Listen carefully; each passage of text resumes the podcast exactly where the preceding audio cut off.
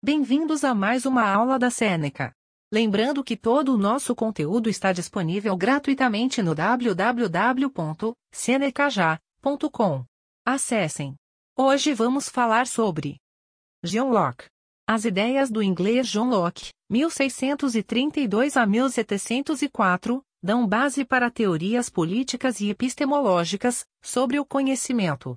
É o pai do empirismo e do liberalismo. Contextualização. John Locke escreveu sobre empirismo, natureza humana e contrato social, entre outros. Viveu na Inglaterra em meio a conflitos religiosos, da crise do antigo regime e do crescimento dos direitos civis. Ainda que fosse uma monarquia, a Inglaterra virou um país aberto para o comércio com outras culturas, que limitou o poder do rei por meio dos direitos civis, acelerando o desenvolvimento industrial. Tudo isso ocorreu na Inglaterra antes dos demais países europeus. Bases do contrato social. A natureza do ser humano é investigada pelo impacto na organização social. John Locke é um justnaturalista, pois defende que o direito provém da natureza. A natureza é a base da regulamentação da sociedade. A preservação da natureza é necessária para a harmonia entre humanos. Locke também defende um direito positivo, isto é, construído por seres humanos e garantidos pela força da lei. Natureza humana. Diferentemente de Thomas Hobbes, John Locke não vê os seres humanos como naturalmente violentos e egoístas. Nos humanos em estado de natureza, a preocupação principal é a garantia da sobrevivência, da liberdade e do corpo como a primeira propriedade.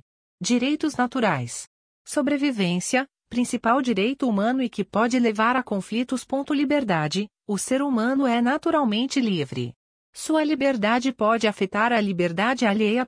Propriedade do corpo, garante que o indivíduo conquiste a posse de outras coisas por meio da força de seu trabalho. Locke não considera a igualdade como algo natural, visto que há diferenças entre as pessoas. O contrato social de Locke. Por meio do contrato social, o governo garante a sobrevivência, a liberdade e a propriedade dos cidadãos. A liberdade de um termina quando começa a do outro. Ou seja, a liberdade de um não deve influenciar na do outro. O contrato social garante a que a terra, as áreas de cultivo e os frutos do trabalho continuem sendo propriedade de cada um. Governo e soberania. Para que as leis sejam cumpridas, é necessário que exista um governante. Porém, ele não pode ser absolutista, pois os cidadãos são livres. O poder legítimo pode ter a forma de uma democracia, uma oligarquia ou uma aristocracia, desde que garanta os direitos dos cidadãos. O Estado de Locke embasa o entendimento do Estado liberal pautado na propriedade privada. Chegamos ao final desse episódio. Lembrando que tem muito mais conteúdo, exemplos e exercícios gratuitos disponíveis no www.senecaja.com. Até mais!